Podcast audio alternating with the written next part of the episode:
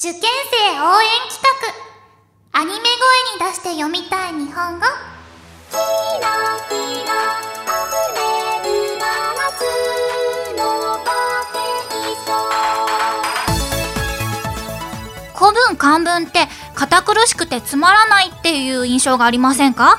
えそんな古書漢石をゆるーく朗読して身近に感じてもらおうという企画です。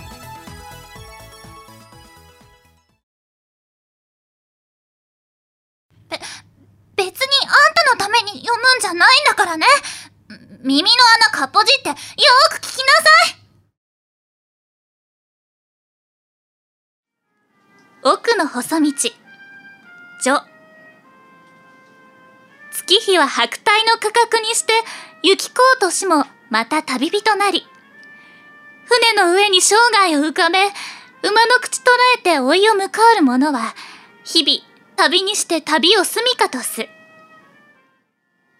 個人も多く旅にしせるあり世もいずれの年よりか平雲の風に誘われて漂白の思いやまず海浜にさすらえこぞの秋交渉の葉奥に雲の古巣を払いてやや年も暮れ春立てる霞の空に白川の関越えんとそぞろ神のものに尽きて心を狂わせ同祖人の招きにあいて取るもの手につかず。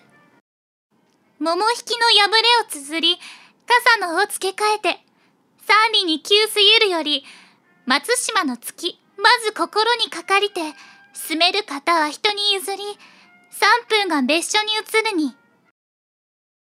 草の友住み変わるよぞひなの家。表八区をいおりの柱に駆け置くよし今日はここまで。真面目に聞いてたご褒美にプールに行ってあげてもいいわよ。さ、誘ってあげてるんだからつべこべ言わずに着替えてきなさい !3 秒で。